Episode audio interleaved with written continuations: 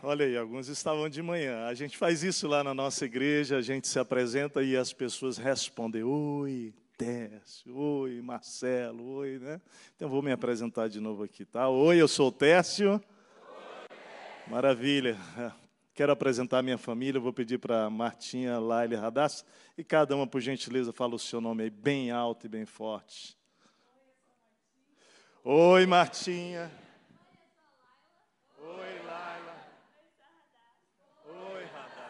Essa é a minha amada família. Né? Nós temos o privilégio de servir na Igreja Batista Monte Serra, em Porto Alegre.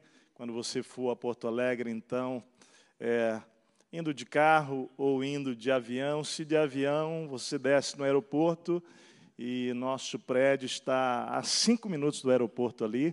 Se você chegar de carro, na hora que você entrar na cidade, passou por baixo do viaduto, na entrada da cidade, você vira à esquerda, já está na rua lá do nosso prédio. É o antigo prédio da Varg. Nós estamos lá, então, há nove anos. Hoje eu contei o milagre, né, como Deus fez, só não terminei. E lembrei de, de poder contar para os que estavam aqui especificamente pela manhã, de que Deus disse não comprar aquele terreno, não é isso? E, e o nosso auditório já estava limitado, com 600 pessoas, então Deus resolveu para a gente tudo. Tudo, ele resolveu tudo, porque o prédio e a parte que nós tínhamos do prédio da Varig era apenas 1.600 metros quadrados, e aquele lugar que estávamos comprando, que era um lugar de 32 mil metros quadrados, tinha um prédio de 4 mil metros lá, que seria então um novo espaço nosso, onde faríamos tudo ali. Então, quando Deus disse espere, espere, espere, nós esperamos e Deus resolveu nos mostrando por que esperar, né? Porque viria a pandemia. É, nós ficamos em paz, mas passamos a orar dizendo: Senhor, mas como nós vamos resolver o problema de espaço nosso? Então, como é bom esperar em Deus, né? Deus logo resolveu. Tinha uma parte ocupada do prédio da Varg por outras organizações ali e por causa da pandemia, todos devolveram o que tinha e o prédio então vagou e nós então pudemos no meio da pandemia, quando estava todo mundo em casa, entrar com a reforma e para onde iríamos era 4 mil metros quadrados. Agora nós temos 4.100 metros quadrados lá onde estamos, do lado do aeroporto. Então, é, a obra de Deus é completa, o auditório então dobrou de tamanho, de 600 para 1.200. Então Deus foi fazendo tudo, nos entregou ali. Então, quando você for a Porto Alegre, nos dê alegria de estar lá cultuando a Deus conosco. Vai ser um prazer recebê-los lá de coração. Quero agradecer a maneira tão amorosa com que nós somos acolhidos aqui. Eu, Martinha, Laila e Radassa, sentimos o amor de Deus nesse lugar. E amor se comunica né, de múltiplas maneiras e nós somos de muitas, variadas formas amados aqui. E nós queremos louvar ao Senhor por isso, dizer muito obrigado, todo carinho, todo amor, todo cuidado, Pastor Sebastião, sua família e cada pessoa desta igreja, que a graça do Senhor continue superabundando entre vocês que o reino de Deus continue se multiplicando nessa cidade por meio de vocês e que de fato a glória do Senhor, né, nos encha de tal maneira que não haja mais espaço para o nosso eu, só para Ele. Amém? Glória a Deus. Também quero honrar o meu querido amigo Johan e Edith, que são membros da PIB. Né? Filma bem que para a gente mandar para o Pascoal, que hoje eles estão aqui com a gente. É, família de Deus é maravilhoso. Mas eu e Redite são amigos que serviram nos jovens conosco aqui anos e anos atrás, quando pastoreamos os jovens da PIB aqui por cinco anos, é, de 96 até 2001. É, e eles foram levantados por Deus para cuidar de nós naquele tempo já. Então Deus deu um ministério para eles de cuidar de pastores e nós nos sentimos muito amados e cuidados por vocês. Obrigado. Obrigado pelo acolhimento na casa de vocês. Falei para Sebastião, Sebastião, eh, tem um casal que, que são amigos, irmãos, que nos cuidam sempre, né? Então nós estamos com eles lá nesse final de semana. Quero também dizer que foi muito bom pela manhã rever alguns amados irmãos é, do nosso, né? Lá daquele tempo e aqui via céu Osmazinho, que está aqui, pessoas amadas para o nosso coração, outros, Rebeca, né? Ah, aqui vocês dois queridos, que era Martinha, né, Martinha? Meu Deus do céu, olha só vocês dois aqui, é lindo, glória a Deus. Bom, nós vamos falar hoje à noite sobre a incoerência de Deus. Faz assim com as aspas, né? Incoerência divina, né? Entre aspas, tá bom? Porque nós sabemos que nosso Deus é absolutamente perfeito. Mas nós fomos encorajados hoje pela manhã a tomar uma resolução muito séria, muito importante. Fomos chamados para um encontro com a glória de Deus, para quem estava aqui hoje pela manhã. Agora à noite nós vamos encorajar você a uma segunda resolução, ou a uma outra resolução. Viver na incoerência de Deus. A resolução de hoje à noite vai convidar a mim e a você a deixar de viver a sua vida apenas pelo óbvio do homem. Por aquilo que os meus olhos conseguem ver ou a minha mente consegue conceber. O chamado de Deus hoje é para experimentarmos uma vida de acordo com a coerência de Deus, que para nós muitas vezes é uma incoerência. Esse é o contraste da vida de todo homem e mulher na terra. O óbvio, viver o nosso óbvio, aquilo que para nós é tão evidente, ou viver debaixo de um outro estilo de vida que nós vamos chamar hoje de incoerência divina. Cada resolução a que Deus vai desafiar você a viver. Meu Deus, eu não posso, eu vou parar aqui, licença. Levanta aí, por favor, deixa eu. Eu tenho que apresentar, por favor, fiquem em pé aí. Mauro e Cris. Gente, Mauro e Cris, eu quero que vocês dêem um salve de palmas para os nossos queridos Mauro e Cris. Mauro e Cris são nossos pastores na área de arte, de adoração, de tudo lá na igreja. E estiveram aqui esse final de semana e realmente, olha, vocês vieram mesmo, hein? Mas, glória a Deus, tem sido uma bênção na nossa igreja esse casal. Obrigado. Estava dizendo que todas as vezes que Deus nos chama a uma resolução, a uma obediência, isso quase sempre pode parecer para você um contrassenso. Quase sempre pode parecer aos seus olhos uma contradição, uma incoerência. Nossa mente não consegue conceber todas as coisas que Deus nos mostra, nos fala ou faz. E nós vivemos então essa grande batalha interior. Primeira carta aos Coríntios, capítulo 1, Paulo diz assim: Pois a mensagem da cruz é loucura para os que estão perecendo, mas para nós que estamos sendo salvos é o poder de Deus, pois está escrito: destruirei a sabedoria dos sábios e rejeitarei a inteligência dos inteligentes. Então, esse texto fala de coisas que Deus faz, mas que para muito de, muitos de nós, sábios e inteligentes, e agora também aqui, sábios e inteligentes, entre aspas, parece uma incoerência. Mas são nessas incoerências divinas, igreja, que estão escondidos os mistérios de Deus. Fala para o seu irmão isso aí. São nas incoerências que estão escondidos os mistérios divinos. Você crê nisso? Essa noite, então, nós vamos chamar você para viver na dimensão da incoerência divina. Essa resolução, portanto, tem a ver com um estilo de vida que envolve fé. Não despreza a razão, presta atenção, porque Deus nos deu uma capacidade de pensar, de raciocinar, uma inteligência, e isso é divino.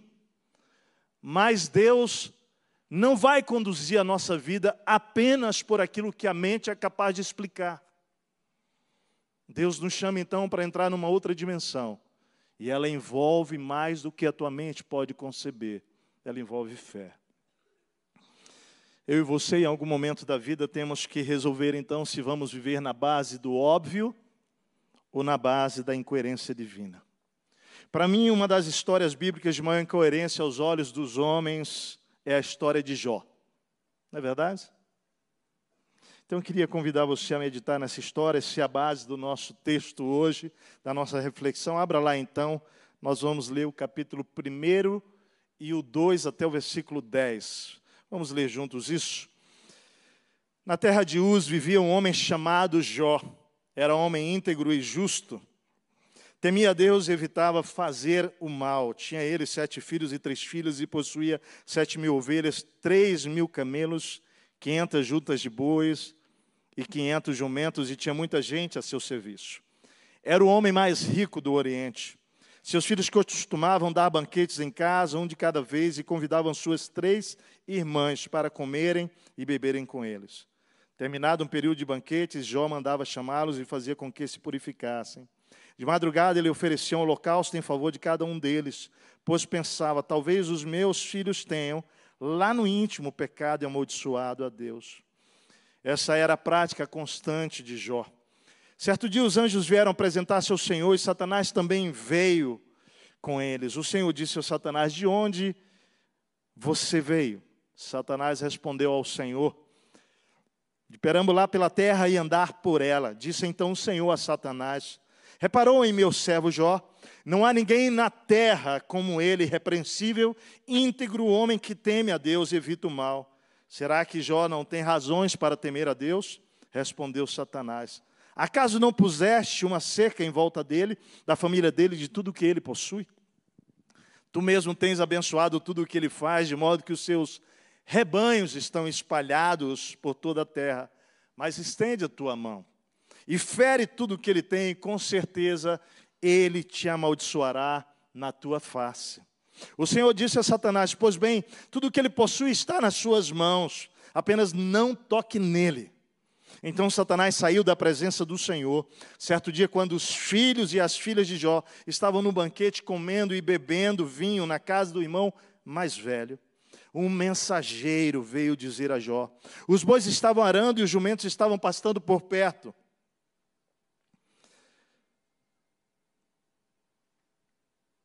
Quando os sabeus os atacaram e os levaram embora. Mataram a espada os empregados e eu fui o único que escapou para lhe contar. Enquanto ele ainda estava falando, chegou outro mensageiro e disse: Fogo de Deus caiu do céu e queimou totalmente, totalmente as ovelhas e os empregados, e eu fui o único que escapou para contar a você. Enquanto ele ainda estava falando, chegou outro mensageiro e disse: Vieram caldeus em três bandos, atacaram os camelos e os levaram embora, mataram a espada os empregados, e eu fui o único que escapou com vida para contar a você. Enquanto ele ainda estava falando, chegou ainda outro mensageiro e disse: Seus filhos e suas filhas estavam no banquete comendo e bebendo vinho na casa do irmão mais velho, quando de repente um vento muito forte veio do deserto e atingiu os quatro cantos da casa que desabou. Eles morreram e eu fui o único que escapou para contar a você. Ao invés, ao ouvir isso, Jó levantou-se, rasgou o manto e rapou a cabeça. Então prostrou-se com o rosto em terra em adoração e disse: Saí nu do ventre da minha mãe e nu partirei. O Senhor, o Deus, Senhor, o levou, louvado seja o nome do Senhor. Em tudo isso, Jó não pecou e não culpou a Deus de coisa alguma. Entrando agora no capítulo 2. No outro dia, os anjos vieram apresentar-se ao Senhor e Satanás também veio com eles para apresentar-se. O Senhor perguntou a Satanás: De onde você veio? Satanás respondeu ao Senhor: De perambular pela terra e andar por ela. Disse então o Senhor a Satanás: Reparou em meu servo Jó? Não há ninguém na terra como ele, irrepreensível, íntegro, homem que teme a Deus e evita o mal. Ele se mantém íntegro, apesar de você me haver instigado contra ele para arruiná-lo sem motivo. Pele por pele, respondeu Satanás. Um homem dará tudo o que tem por sua vida. Estende a tua mão e fere a sua carne e os seus ossos, e com certeza ele te amaldiçoará na tua face. O Senhor disse a Satanás: Pois bem, ele está nas suas mãos, apenas poupe a vida dele. Saiu, pois, Satanás da presença do Senhor e afligiu Jó com feridas terríveis da sola dos pés ao alto da cabeça. Então Jó apanhou um caco de louça e com ele se raspava, sentado entre as cinzas. Então sua mulher lhe disse: Você ainda mantém a sua integridade? Observa o texto. A mulher de Jó agiu de acordo com o óbvio ou com a incoerência? Com óbvio. E eu quero que você olhe então para Jó. A mulher de Jó diz: Você ainda mantém a sua integridade? Não tem lógica nisso. O óbvio é que você faça o quê? Amaldiçoa Deus e morra. Isso é óbvio. Ele respondeu: Você fala como uma insensata. Aceitaremos o bem dado por Deus e não o mal? Em tudo isso, Jó não pecou com os seus lábios. Amado Espírito, obrigado por aquilo que o Senhor já ministrou ao nosso coração nesse dia. Em especial hoje à noite, aquilo que o Senhor já está falando em cada coração. As orações ministradas, os louvores que rendemos a Ti, Tu és o centro, Tu és o motivo, Tu és a razão de estarmos aqui, como família, como igreja, conectados uns com os outros e contigo, das pessoas estarem do outro lado desta tela, recebendo a Tua palavra, a razão e o motivo é o Senhor. E nós queremos, Pai, que nesta noite tu tenhas plena liberdade para ministrar ao nosso coração do início ao fim e gerar resoluções de caráter eterno nessa noite aqui. Eu oro por isso, crendo no poder do teu Espírito que em nós habita e que aqui está se manifestando. Toma mente cativas aqui, coração, e cumpre o teu querer em nós, em nome de Jesus. Amém. Quando falamos de incoerência divina, temos que olhar para a vida como uma moeda com dois lados. E perceber que nós então temos a oportunidade de escolher a melhor forma de viver, se pela incoerência divina ou se pelo óbvio do homem. Ou seja, eu e você temos que decidir como iremos viver. Quero começar então avaliando a luz do dicionário da língua portuguesa as duas palavras-chave do nosso tema hoje. Primeiro, incoerência. Qualidade de incoerente e como adjetivo, então, significa ilógico, contraditório, desconexo. O óbvio é aquilo que é evidente, aquilo que está claro, aquilo que é patente, manifesto, notório, perceptível. E eu creio que uma das maiores dificuldades do ser humano, então, que nós carregamos, temos, é de entender a forma como Deus age, a forma como Deus decide conduzir a história. Isso dá um nó na nossa mente, compreender os caminhos que ele traça. Por isso que o profeta Isaías vai dizer que os pensamentos de Deus são o quê? Maiores do que os nossos. Os caminhos dele são mais altos do que os nossos, assim como os céus são mais altos do que a terra. Então há um mistério na maneira de Deus agir. E muitas vezes esse caminho que Deus propõe para você e para mim parece realmente uma loucura, incoerente para nós.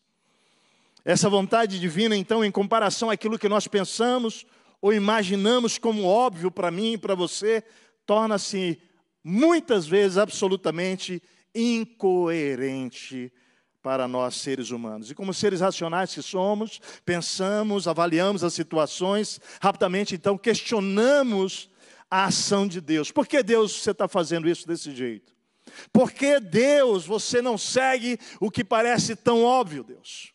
Por que Deus fazer desse jeito? Por que assim? Por que, que tem que ser por esse caminho? E essa crise humana, então, baseada em tantas experiências, eu diria que a nossa própria volta como família, nossa própria experiência de vida, mas, sobretudo, querido, a partir dos relatos da palavra de Deus que nós vamos olhar hoje, nos conduzem a essa importante reflexão. Nós vamos juntos, então, recordar na própria palavra, na Escritura, textos que apresentam claramente essa tensão entre o aparentemente óbvio e o caminho que Deus escolhe. durante toda essa mensagem, quero te convidar então a refletir se você tem andado de acordo com o óbvio, interpretando Deus como a mulher de Jó, odiando, por vezes murmurando, por não compreender os caminhos de Deus. A história de Jó é incrível, porque como é que Deus decide autorizar Satanás fazer o que fez, sendo ele o homem mais íntegro daquele momento. A minha cabeça religiosa e a sua não concebe que o homem íntegro, o homem que Deus depõe sobre ele, que Deus testemunha sobre ele, Deus permita perder dez filhos de uma vez. Não bate na nossa lógica. Perder todos os bens, sendo ele o homem que expressava Deus, que era um testemunho como isso é possível. E logo a mulher de Jó representa a e a você, queridos. A e a você. Não tem lógica isso aí. Então amaldiçoa e morre. Deus não serve para nada. Só que Jó, pela espiritualidade, o relacionamento que ele tem, ele, mesmo sem compreender, ele se propõe a viver neste caminho da incoerência divina.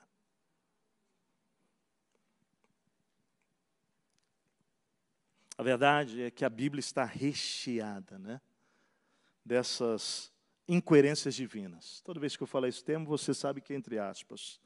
Ele está no controle de tudo, ele me ama, ele ama você, ele ama o nosso, ele tem o bem para mim e para você, amém, queridos? Todas as coisas contribuem o quê? Para o bem. Daqueles que amam a Deus, daqueles que foram chamados segundo o seu propósito. A sua vida pode estar desabando agora, aos seus olhos. Se você está andando em comunhão com Deus, creia, querido, está tudo no controle dEle. Quero lembrar então de algumas situações em que essas incoerências divinas aparecem na Bíblia. Vamos começar? Primeiro, vamos olhar para a primeira situação aqui. Eu vou citar várias para a gente começar a dialogar sobre isso. Primeira situação: Golias afrontando o povo de Deus, um gigante guerreiro de quase 3 metros de altura, 2 metros e 92 a 3 metros e 30 é o que os estudiosos falam, valente e experimentado. Presta atenção, afrontando o povo de Deus, o óbvio do homem. O que é o óbvio? Apenas um homem valente, apenas um homem de guerra, tão grande ou maior que Golias, deve enfrentá-lo, arriscar a sua vida e tentar vencer. Isso é o óbvio do homem. Mas a incoerência de Deus é que Deus vai usar um jovem de 1,60m. Mais ou menos 1,60m a 1,65m. Não era um homem de guerra, sem armadura, sem espada, para vencer Golias com uma pedrinha e uma funda. Eu chamo isso de quê? Incoerência divina. Qual é o resultado? Deus revela que o seu poder está acima de toda e qualquer experiência. Segunda situação, conquista de Jericó. Aquelas muralhas, Josué capítulo 5 e 6, elas tinham 10 metros de altura com 4 metros de largura. Deus manda o seu povo entrar e conquistar. O óbvio do homem, impossível entrar ou destruir, a não ser que usemos o quê? Um arsenal de guerra. Dinamites. Não tem jeito de entrar. Isso é o óbvio. Mas a incoerência de Deus é que Deus fala assim: não, José, o plano estratégico é esse, tá? Vocês vão dar uma volta em toda, todos os muros, no primeiro dia, no segundo, no terceiro, no quarto, no quinto, no sexto, no sétimo vocês vão dar sete voltas. Aí você manda os sacerdotes tocar as trombetas, estarão lá na frente, um longo toque, e depois desse toque, vocês todos vão gritar e essas muralhas vão cair. Eu realmente fico imaginando um cara formado na FGV, em planejamento estratégico, gestão, sentado lá de Josué e ouvindo Josué falar assim: Josué, falar para o povo, gente, vai ser esse o plano, tá?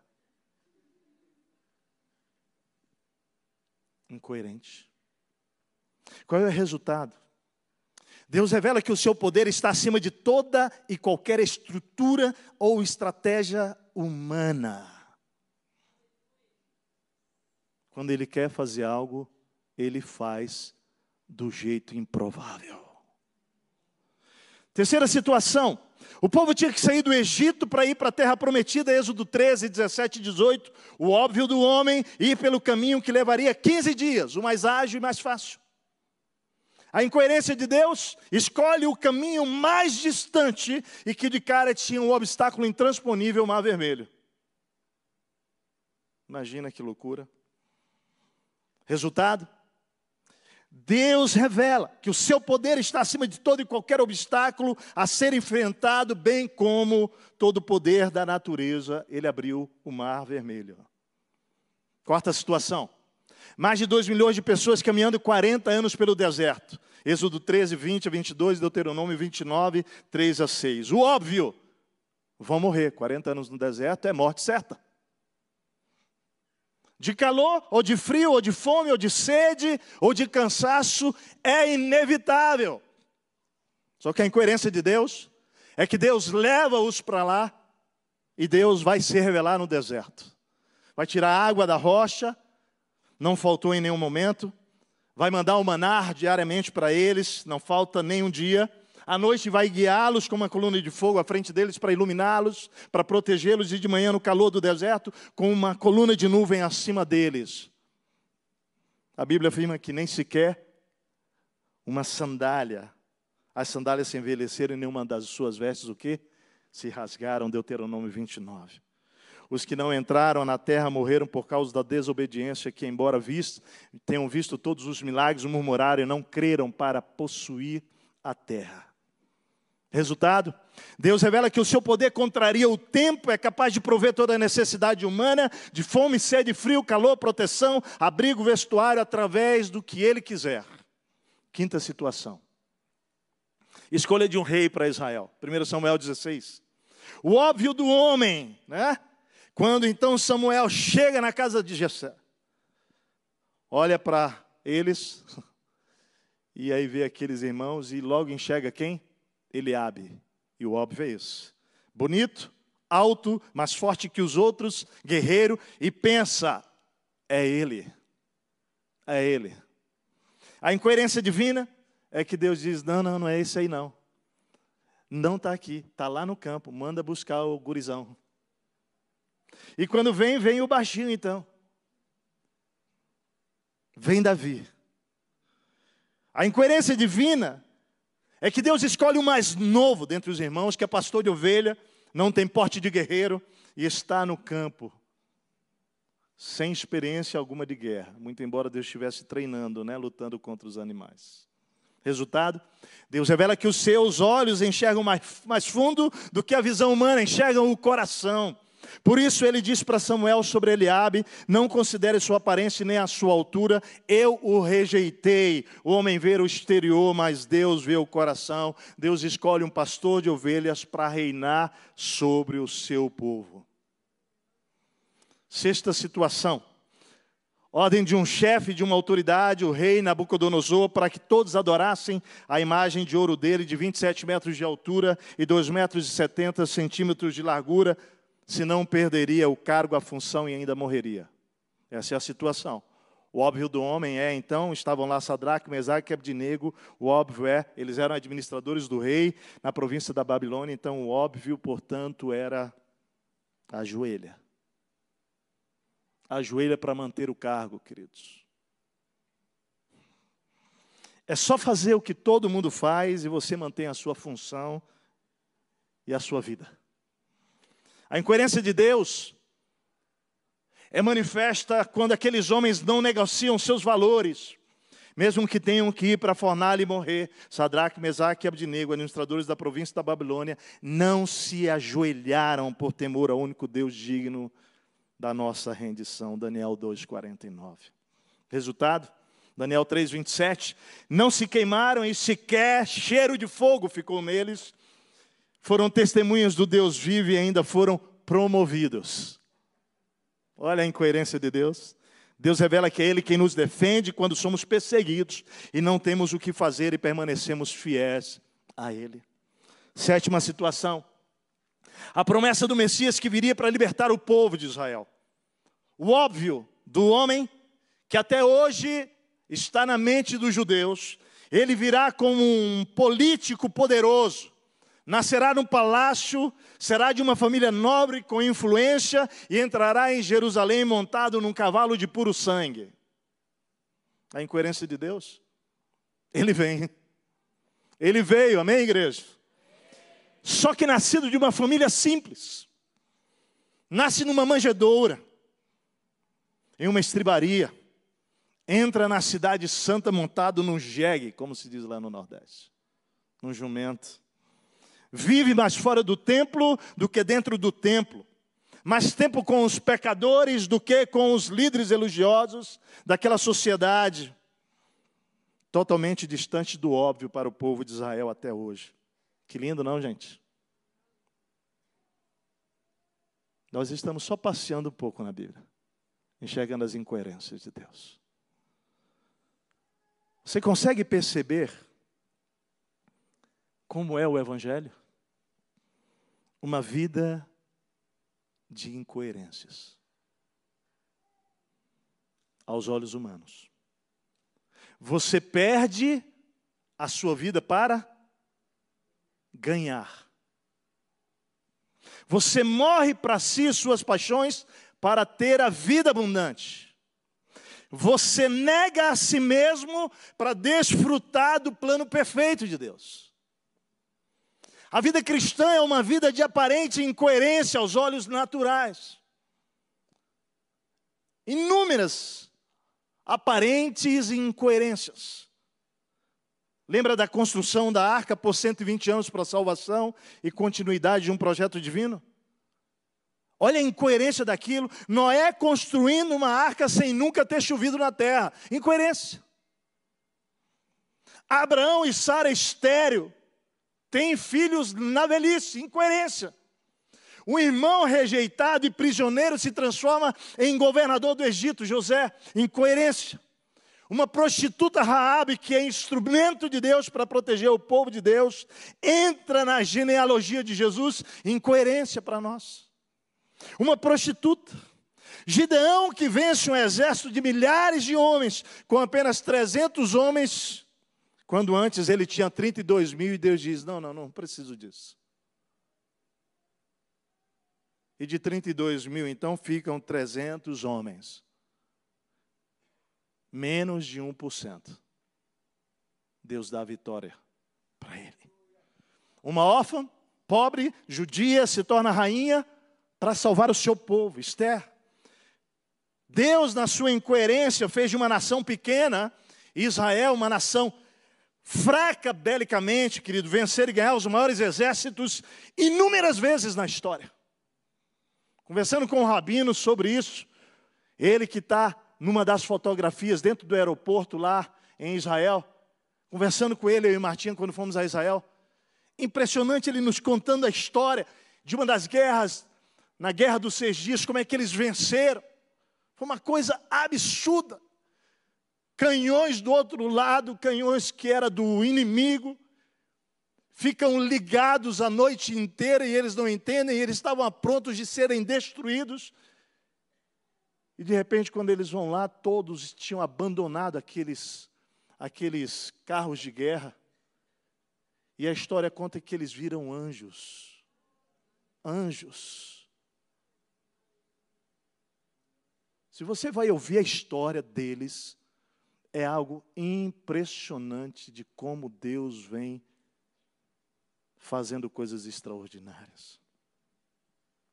Ana estéreo tem um filho Samuel e o consagra a Deus para ser um profeta e sacerdote. Imagina essa mulher ora a vida inteira para ter um filho e depois ele vai criar. Daniel é lançado na cova dos leões e sai vivo e ileso, incoerente. Um profeta de Deus que é chamado para falar para um povo inimigo do amor de Deus e foge, e um peixe então o engole para salvá-lo e dá o privilégio de ele cumprir a missão, Jonas.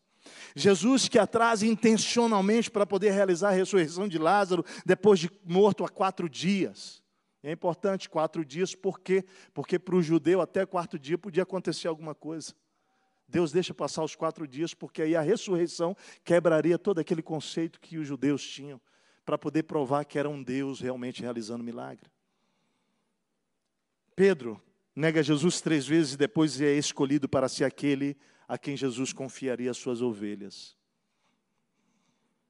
Paulo, de perseguidor da igreja, se torna o perseguido e é escritor das treze cartas do Novo Testamento que modelam para nós a nossa vida doutrinária. Prisões lacradas são abertas, tremores de terra acontecem na prisão como efeito das orações de um povo que confiava no poder de Deus. Amada igreja, ouça. A pergunta então é: será que tantas incoerências de Deus não querem nos mandar uma mensagem séria? Porque Deus age por meio do ilógico, do desconexo aos nossos olhos. Essas diversas situações aparentemente tinham um caminho óbvio, todas elas. Todas elas, se você estudar uma por uma, mas Deus fez totalmente diferente do óbvio. O que vamos concluir é que Deus não se coloca no ralo comum das soluções dos problemas. Não. Isso nos intriga. O fato é que vivemos em constante milícia entre o que Deus faz e o que o ser humano pensa que deveria ser feito. Isso, por vezes, então, torna o que Deus faz aos nossos olhos um absurdo. Nossa conclusão parte do pressuposto de que existe um outro caminho aparentemente melhor para resolver os nossos problemas. E existe mesmo, mas não melhor, diferente. E Deus vai fazer por ele. Eu quero então te convidar a essa reflexão. Por que, na maioria das vezes, Deus prefere trabalhar com aparentemente contraditório aos nossos olhos e totalmente desconexo? Por que Deus age por meio do incoerente e lógico aos nossos olhos? Três respostas. Primeira delas, porque a incoerência de Deus é um convite ao exercício da fé. Fala para o seu irmão isso. A incoerência de Deus é um convite ao exercício da fé. Querido, presta atenção. Deus precisa conectar, conectar a sua mente, a sua razão, com aquilo que é transcendente, com a fé. Então é um convite. E o óbvio do homem é um convite a duvidar da sensatez de Deus.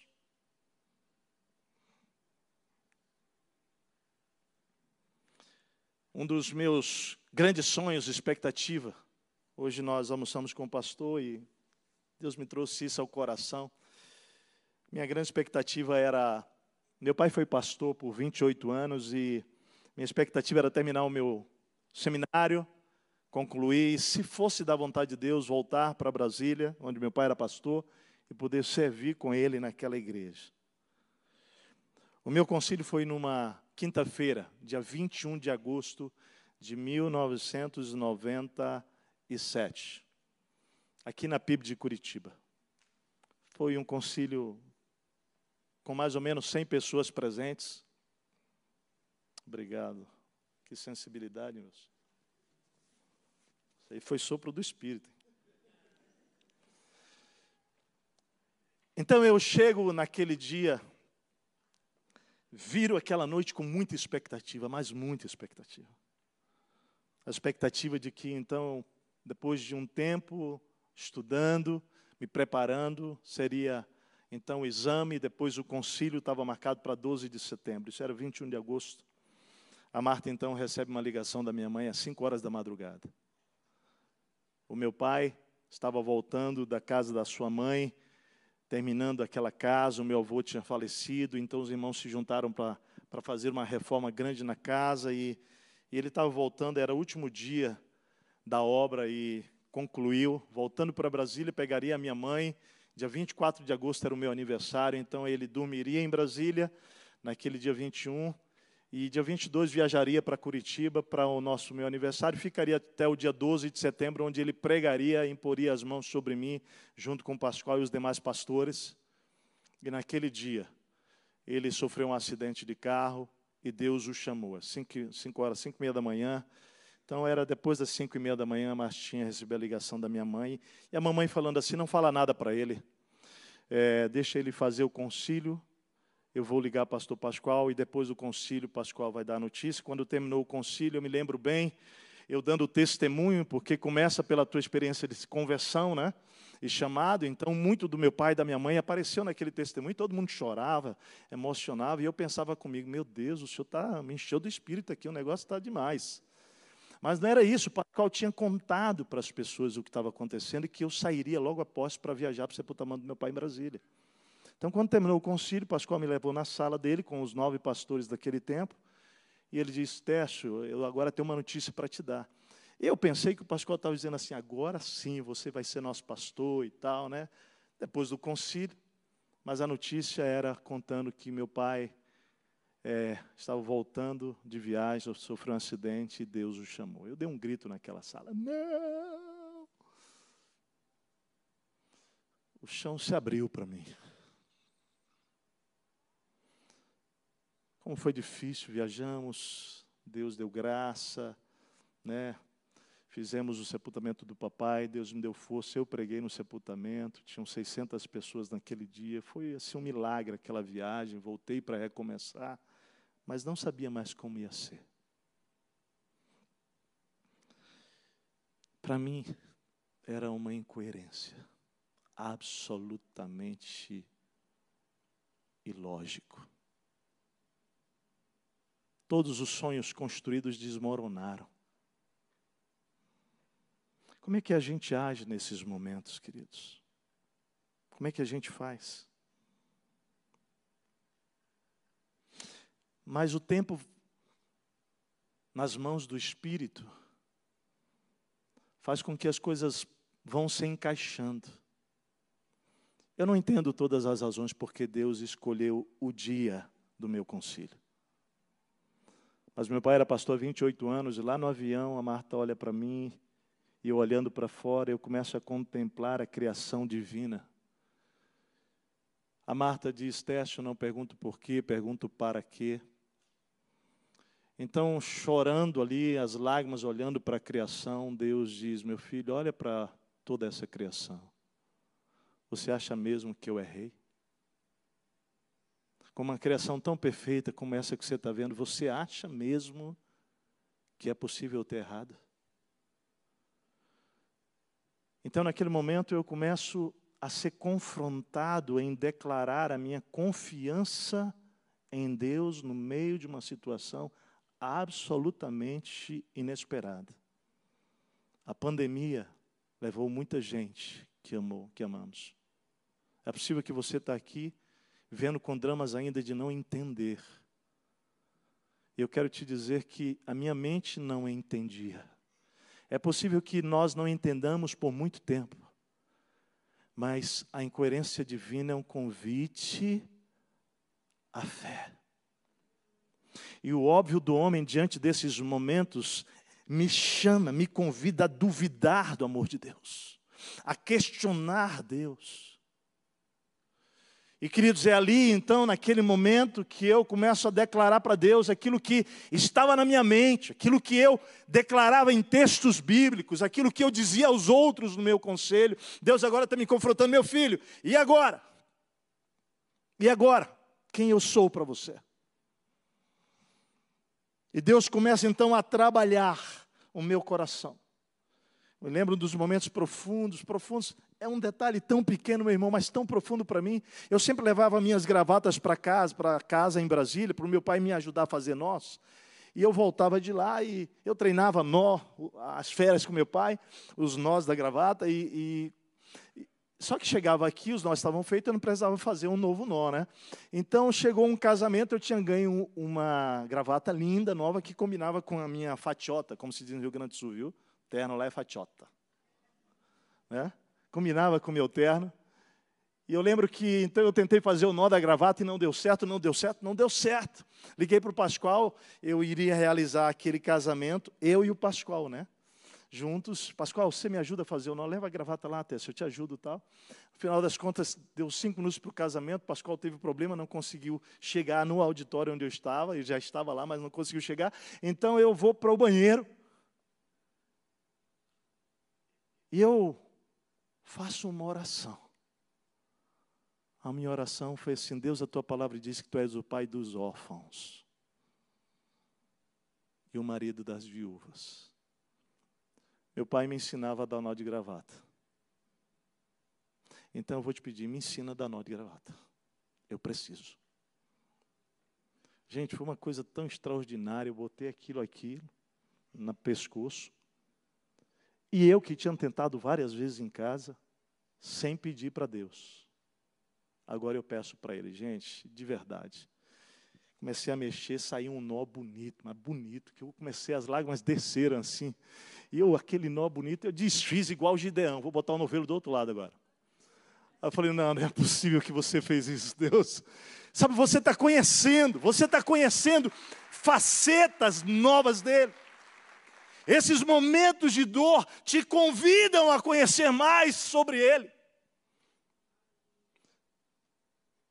Então eu coloco de novo a gravata e começo a mexer, daqui a pouco sai aquele nó lindo. Eu sempre digo: o meu nó de gravata não tem ninguém igual, ele veio direto do céu, gente, é lindo.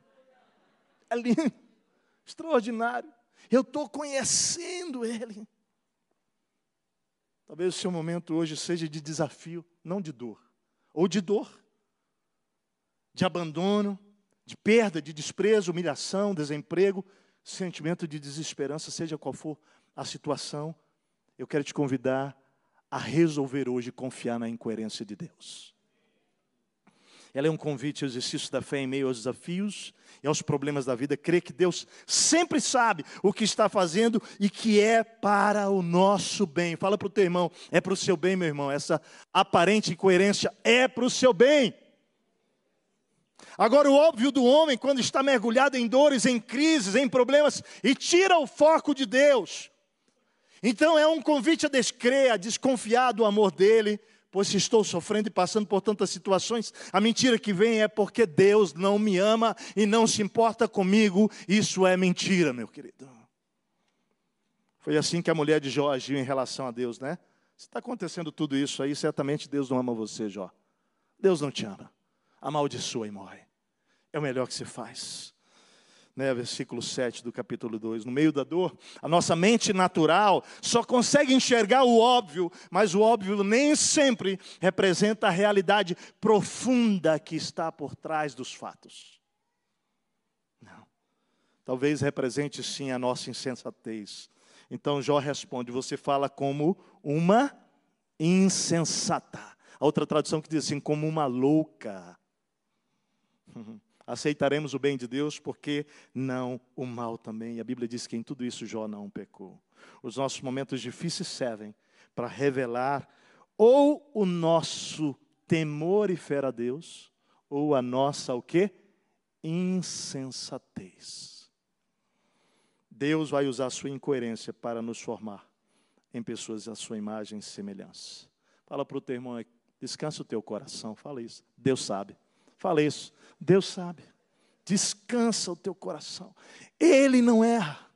Ele é Deus. As árvores mais altas e mais robustas precisaram de fortes tempestades para se tornarem o que elas são. Tiago disse que a fé que persevera em meio às tribulações nos torna o quê? Mais íntegros e completos. Eu sinto falta do meu pai até hoje. Né? Veio a posse, a consagração, ele não pôde orar. E aí lembrei que com 50 dias ele pôs as mãos do lado de um berço, onde os médicos disseram: ele vai morrer, e meu pai me leva para casa para morrer em casa. E ele impõe as mãos sobre mim. E ele disse: se for para ele ser uma bênção no mundo, tu podes curá-lo. Eu nasci com 4 quilos 250 gramas, 52 centímetros. Em 40 dias eu estava com 1 quilo 200, desenganados da morte. Meu pai então assina um termo para me levar para casa para já que ele vai morrer, pelo menos ele dorme uma noite no berço. E aí aparece a incoerência de Deus. Depois de 50 dias, o hospital fazendo de tudo, tudo para me salvar. Os médicos dizem: Nós não podemos fazer mais nada. Meu pai então está orando por mim naquela única noite prevista para minha vida no berço que o papai e a mamãe tinham preparado.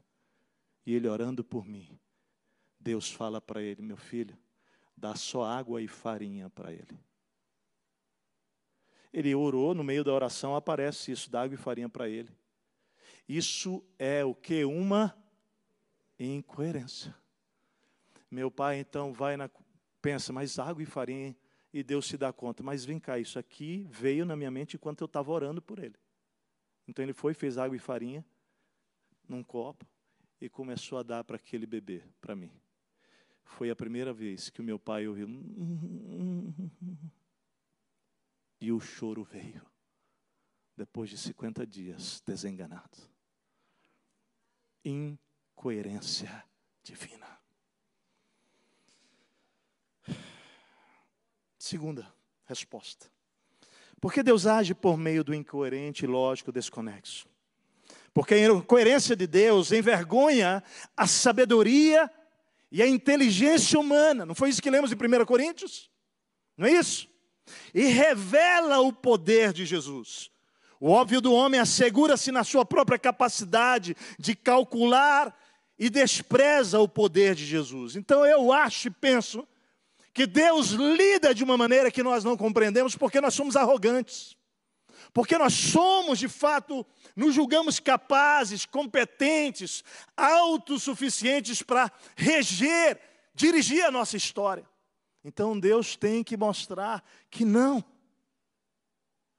Embora dotados da capacidade de pensar, refletir, raciocinar, de sermos analíticos, de calcularmos as coisas, por vezes Deus tem que nos chamar a experimentar outras dimensões da nossa vida. Lembra dos espias? Doze entram na terra. E dez analisam pelo óbvio. Eles voltam e dão um relatório, números 13. Não é lá o nosso lugar. A terra é boa. Olha só, a terra é boa. Mas, mas, tem o quê? Gigantes. Tem cidades fortificadas. Jamais podemos derrotá-los. O relatório dos dez espias é feito pelo óbvio. Interessante, eles estavam certos em parte.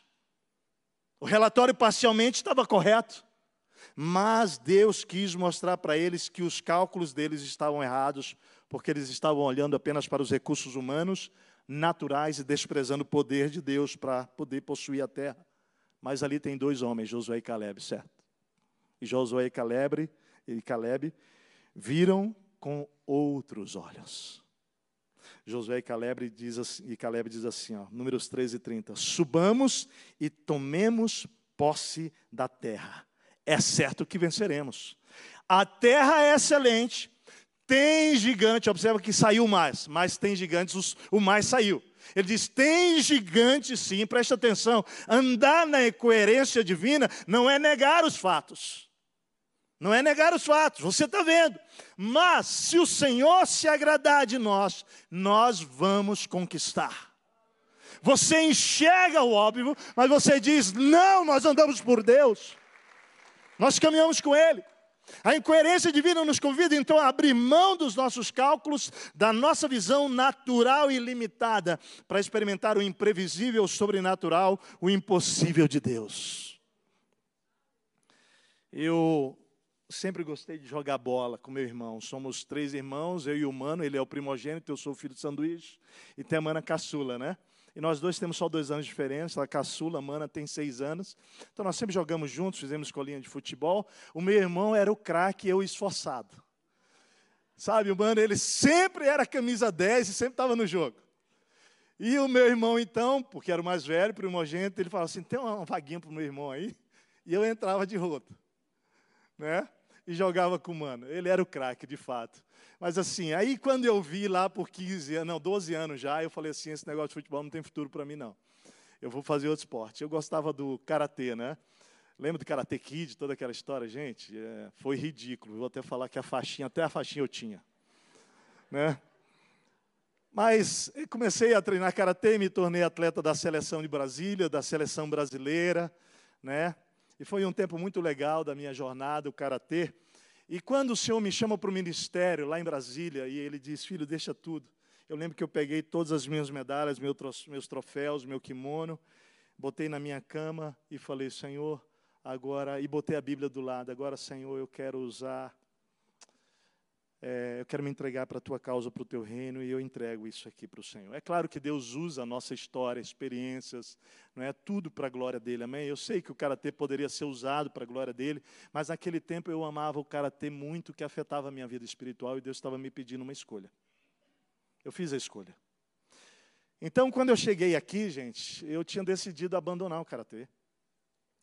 E foi muito interessante, é, tem toda uma história de como Deus foi trabalhando a minha vida para realmente arrancar de dentro para mim esse esporte que eu muito amava, porque quando cheguei na cidade tinha faixas na cidade espalhadas aí, César Zago, campeão mundial de karatê e tudo mais. Eu eu, eu andava na cidade, o Pan-Americano, faixas de Pan-Americano, eu fui parar na academia do cara. Primeiro ano de seminário, seminarista lá no Bom Retiro, junto com o pastor Domingos Jardim naquele tempo. E, bom, Deus quebrou a minha perna literalmente, porque eu estava indo escondido para o Pan-Americano. Olha como é o processo de Deus. E na quinta-feira, antes do sábado, que eu iria para o Pan-Americano, lá em Paranaguá, fui participar de um campeonato de futebol e rompeu o ligamento do joelho, colateral, medial, menisco interno e externo. E quando eu caio, naquele, a gente estava indo para a semifinal naquele campeonato, o Senhor fala assim: Eu te amo tanto, filho, que eu não vou deixar você errar. Sábado eu estava lá pregando com a perna engessada. E nesse processo interessante, porque seis meses de seminarista aqui, eu volto de Brasília, em julho das férias. E olha que coisa forte, eu nunca tinha sido assaltado na vida. E eu tinha feito uma oração com Deus que eu nunca usaria o karatê para me defender diante de um assalto, que eu iria falar de Jesus para o bandido. Essa era uma oração que eu tinha feito. Então eu, eu em Brasília tive um presente de pegar um voo com um irmão que era coronel e tal, e ele falou, pastor, vamos para o Rio de Janeiro, de lá você pega o ônibus, fica mais fácil. E eu viajei com um coronel, né? Ele falou, só tem um detalhe, você tem que ir de terno e gravata, bem bonito tal, né? E eu fui, pegamos o voo, chegamos no Rio, peguei o ônibus, não deu nem tempo de tomar banho, e vim com terno e gravata e desci na rodoviária de Curitiba aqui, gente, meia-noite e meia e eu tinha que subir para o seminário. Não, na verdade não, desculpa, estava morando naquele tempo na casa do, do Erickson, do pai da, da, da esposa do Domingo, desculpa, lá em Boqueirão. Então eu tinha que subir até o Cefete para pegar ali o, né, o expresso, para ir para o Boqueirão. Mas isso era meia-noite e meia. Quando eu saio da rodoviária ali, gente, pega aquela subida para ir lá para o Cefete, vem dois rapazes lá, e um então é, abre e quando ele abre, aí eu já entendi tudo.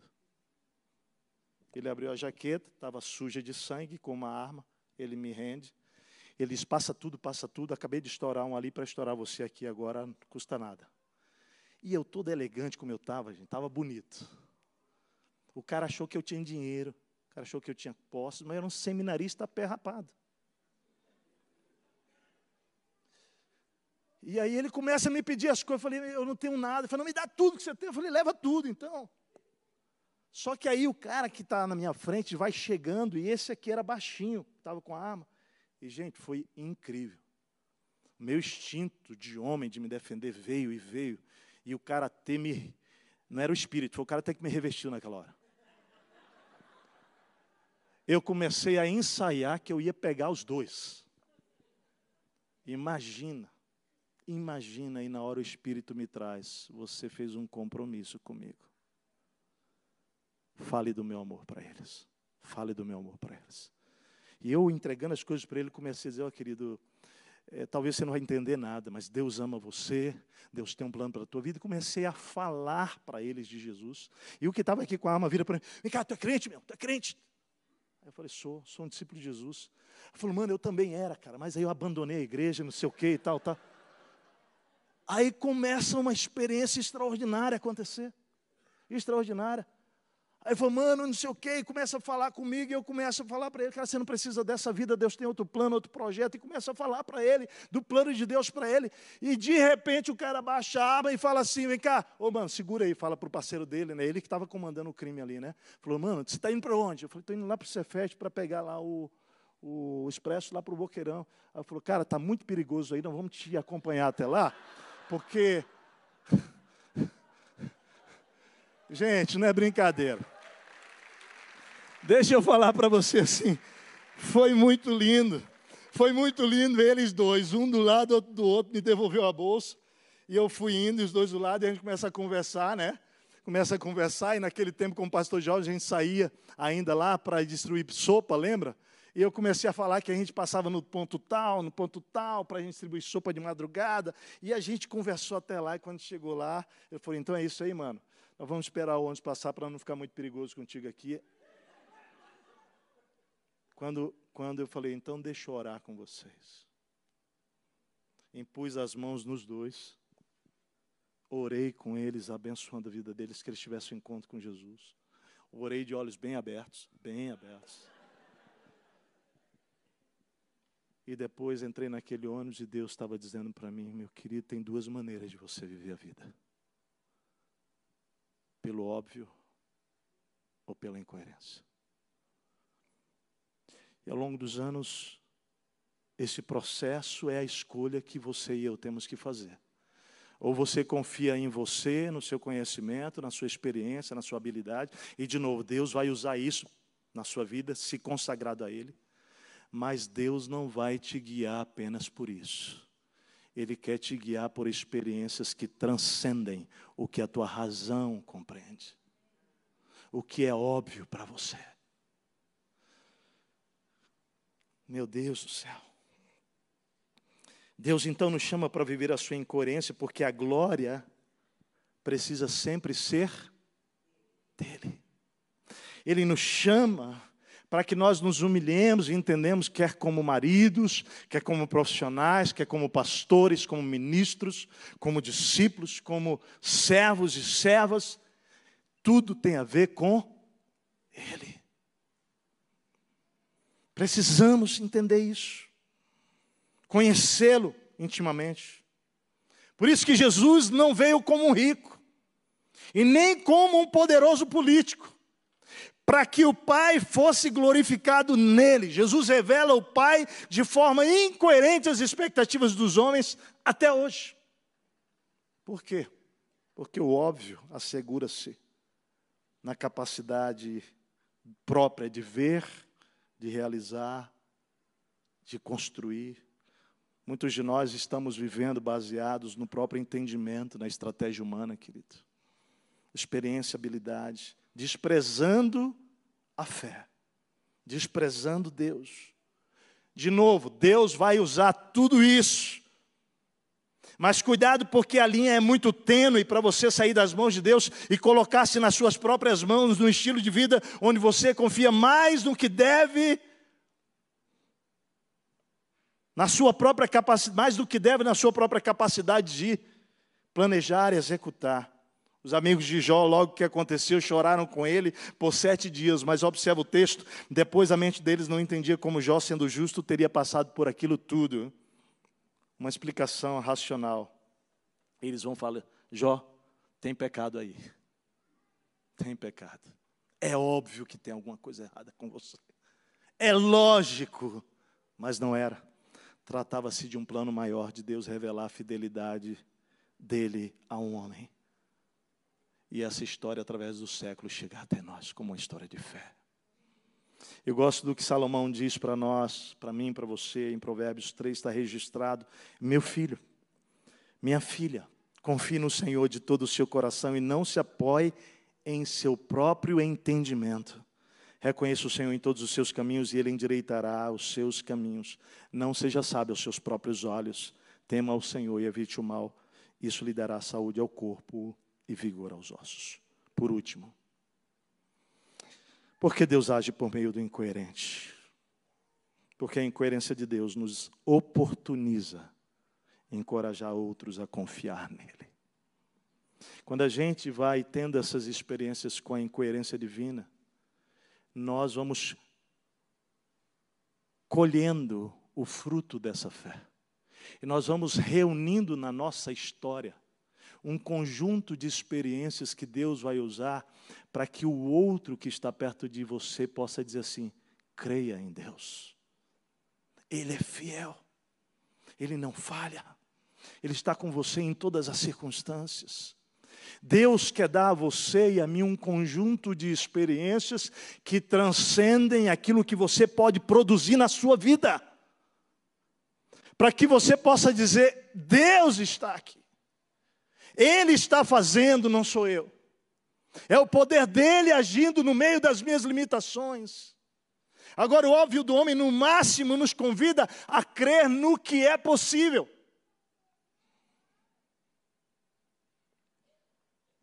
É possível que haja pessoas aqui em todo tipo de situação. Algumas ainda têm esperança, outros talvez não mais. Ouça, amado, amada. É fora do seu controle, mas você pode confiar. Não é de Deus. Não é fora do controle dele. Na dor, no sofrimento, nos desafios maiores que nós passamos, quando decidimos por escolher, por resolver a incoerência divina, nós entramos então no seu plano e no seu propósito. E nós então vamos experimentar coisas absolutamente diferentes do que nós pensamos. Precisamos apontar para o mundo que existe um Deus capaz de fazer mais do que eu posso. Sim ou não? Mais do que você pode como homem, como mulher, como pai, como mãe, como marido, como esposa, como filho, como filha, como empregado, como profissional.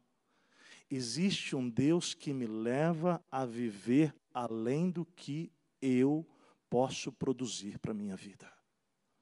Eu digo isso sempre lá em casa e digo isso sempre para a equipe: se for para viver a vida apenas a partir do que eu posso fazer, vamos tirar Deus da equação da nossa história e a gente vai viver uma vida. Vamos até viver coisas legais. Mas eu não quero viver coisas legais, eu quero viver coisas divinas. Eu quero viver coisas que Ele, Ele pode fazer.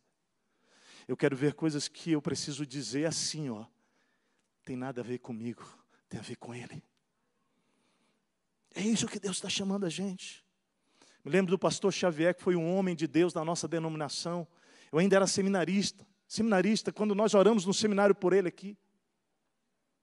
Ele com câncer. E a igreja brasileira orando pelo milagre.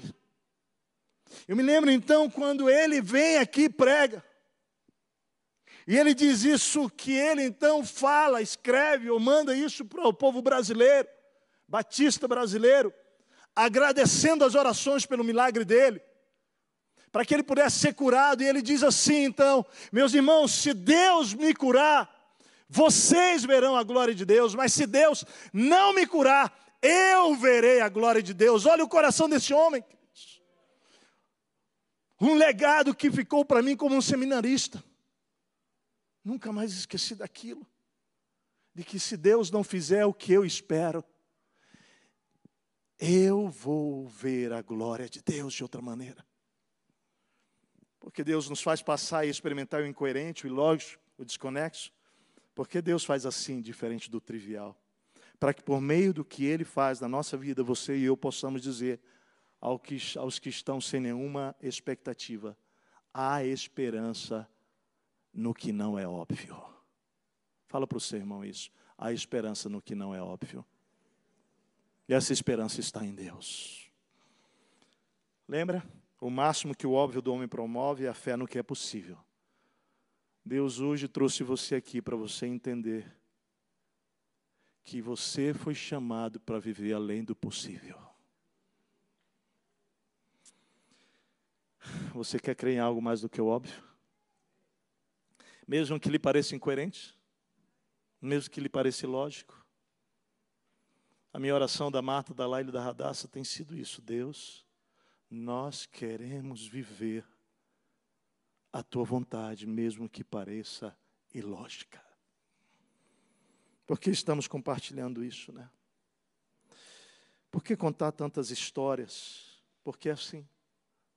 Deus reúne experiências na nossa vida para que a gente compartilhe, para encorajar os outros a crer. Amém? Olha o que diz lá em 2 Carta aos Coríntios, olha lá que lindo. E vamos fechar com esse texto. Louvado seja o Deus e Pai do nosso Senhor Jesus Cristo, o Pai bondoso, Deus de quem todos recebem ajuda. Ele nos auxilia em todas as nossas aflições, para, olha aí o propósito, para podermos ajudar os que têm as mesmas aflições que nós temos. E nós damos aos outros a mesma ajuda que recebemos de Deus, porque assim como tornamos parte, tomamos parte dos nos muitos sofrimentos de Cristo, assim também por meio dele participamos da sua grande ajuda. Se sofremos, é para que vocês recebam ajuda e salvação. Se somos ajudados, então vocês também são e recebem forças para suportar com paciência os mesmos sofrimentos que nós suportamos. Desse modo, a esperança que temos em vocês está firme, pois sabemos que assim como vocês tomam parte nos nossos sofrimentos, assim também recebem a ajuda que Deus dá.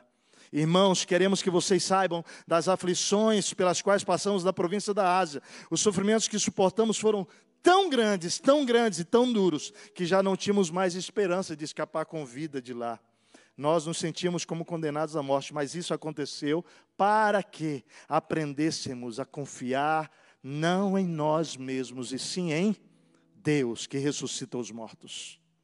Meu querido, se Deus ressuscita morto, o que é o problema para Ele?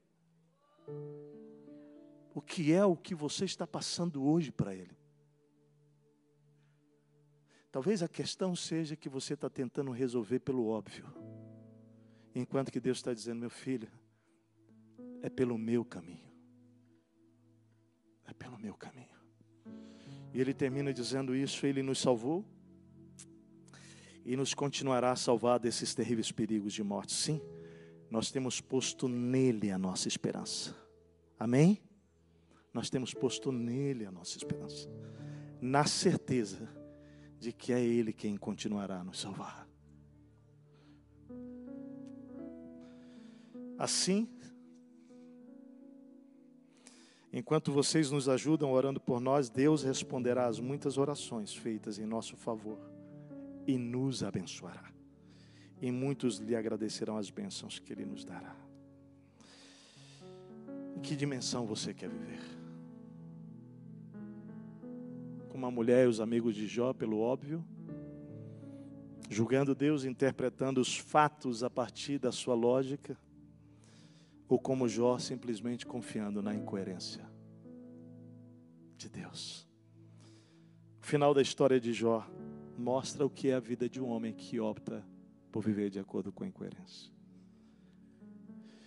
Capítulo 42, versículo 2, e 5 a 10 e 5. Jó 42, versículo 2, versículo 5 e de 10 a 16. Vamos olhar, porque essa é a conclusão para a minha vida e para a sua. Quem anda de acordo com a incoerência divina vai poder dizer isso. Bem sei, Senhor. Fala comigo que tudo podes e que nenhum dos teus planos. Você pode declarar isso com fé hoje? Nenhum dos teus planos pode ser frustrado. Preste atenção, querido. É sobre o que? O que angustia o teu coração? Declara isso hoje em fé. Eu sei que tu podes tudo, Senhor. E que os teus planos não podem ser frustrados. Ah, nada. Agindo eu, o quê? Quem pedirá se Deus é por nós, quem será contra nós? Quem tentará contra o braço forte do Senhor?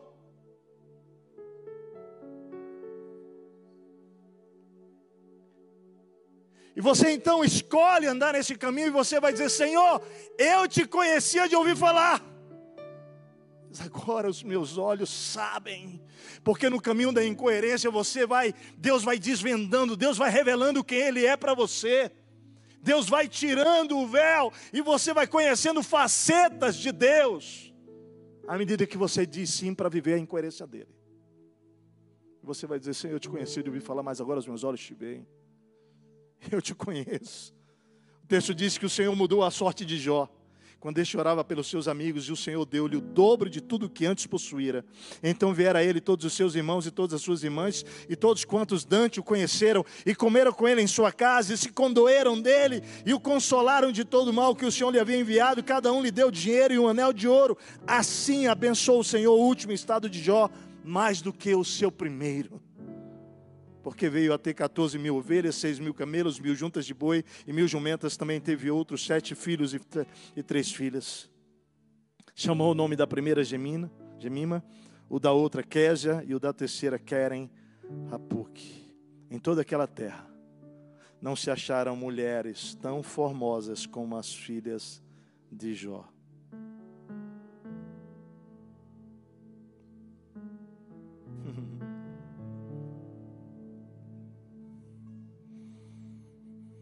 E seu pai lhes deu herança entre seus irmãos. Depois disso, viveu Jó 120 anos, 140 anos. E viu a seus filhos e aos seus filhos, e aos filhos dos seus filhos, até a quarta geração. E aí eu gosto da última parte. Então morreu Jó velho e farto de dias abundante de dias. Meu Pai do céu.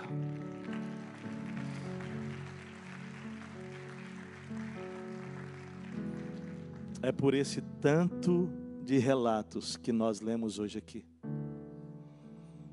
que fogem ao elementar, ao óbvio, que eu e você precisamos resolver viver em coerência divina. A Bíblia diz que sem fé é o quê? Se o Espírito falou com você, querido, e você quer tomar essa resolução hoje, sai do teu lugar e vem aqui à frente. A resolução é essa, eu resolvo de todo o meu coração. Procurar viver na incoerência de Deus e não mais pelo óbvio do homem ou pelo senso comum. Pode vir, o Espírito falou, vem.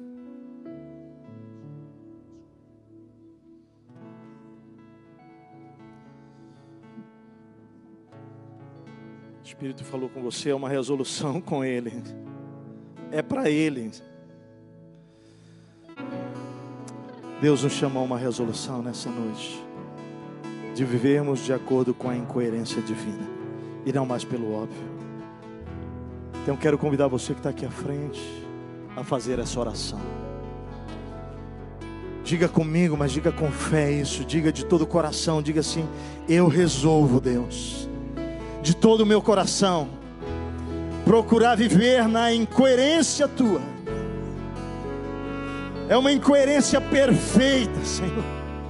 Eu não quero mais viver pelo óbvio, pelo meu senso comum, pelo meu bom senso, mas pelo óbvio, pela incoerência de Deus, pela tua incoerência. Diga assim: Deus, eu quero ser guiado pela voz do doce pastor Jesus sabendo que todo tempo e lugar estarei seguro em Ti, para obedecê-lo, e assim conhecerei mais o Seu poder, e me tornarei uma testemunha nessa terra, de que sempre valerá a pena confiar em Ti, em nome de Jesus. Amém. Pai, sela isso agora. Sela isso, Pai no céu. Tua palavra diz que aquilo que dois concordarem na terra, tu vais ligar no céu. Pai, nós clamamos isso agora. Que tu manifeste, Senhor, isso sobre a vida de cada homem e mulher que aqui está tomando essa resolução. E Pai, que eles se surpreendam e que a oração deles seja como a de Jó. Pai, bem sei que tudo podes e que nenhum dos teus planos pode ser frustrado. Antes, antes eu te conhecia, Senhor de ouvir falar, mas agora os meus olhos te veem. Bendito seja o nome de Jesus, aquele que é Senhor sobre tudo e sobre todos. A Ele toda a honra, todo louvor e toda a glória. Amém. Amém. Amém, querido. Amém. Fala para o teu irmão, Ele não falhará. Ele não falhará. Ele não falhará. Amém, meus irmãos? O que, é que vocês acham? Vamos trazer o pastor de novo aqui? Vamos conseguir a agenda dele novamente, não é? Antes de encerrar, quero agradecer. Primeiro você que está em casa, que nos acompanhou até aqui. Muito obrigado. Deus abençoe sua vida, Deus abençoe sua família. Encerramos aqui as nossas transmissões. Deus abençoe.